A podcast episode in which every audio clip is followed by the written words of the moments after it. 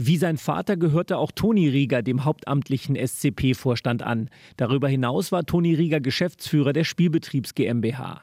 Durch Scheinverträge dieser Gesellschaft mit Spielerinnen und Betreuern des Volleyball-Bundesligisten sollen Steuer- und Sozialabgaben hinterzogen worden sein. Bereits nach Bekanntwerden der Vorwürfe hatte Vereinspräsident Andreas Klemund angekündigt, gegebenenfalls Schadensansprüche geltend zu machen.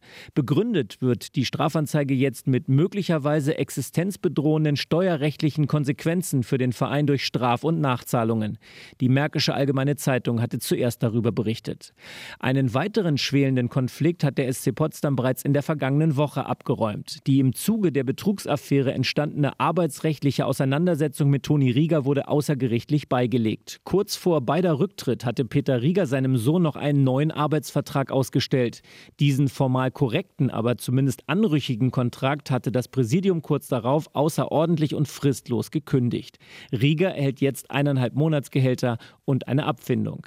Für den Verein eine zügige und im Vergleich zu einem langwierigen Arbeitsprozess vermutlich auch kostensparende Einigung. Außerdem ist das Präsidium um Clemund weiter mit der Deutschen Volleyballliga im Gespräch. Durch die Betrugsaffäre drohen auch von Verbandsseite Konsequenzen. Einen Punktabzug oder gar Lizenzentzug muss der SC Potsdam mit an Sicherheit grenzender Wahrscheinlichkeit nicht befürchten. Der Verein dürfte mit einer finanziellen Sanktion davon kommen. Bis Ende des Jahres verantwortet noch der Interimsvorstandsvorsitzende Markus Gallinat das operative Geschäft. Zum 1. Januar wird dann, wie in der vergangenen Woche bekannt geworden, der in Potsdam geborene, frühere Weltklasse-Zehnkämpfer und Betriebswirt Rico Freimuth als neuer hauptamtlicher Vorstandschef die Verantwortung beim SC Potsdam übernehmen.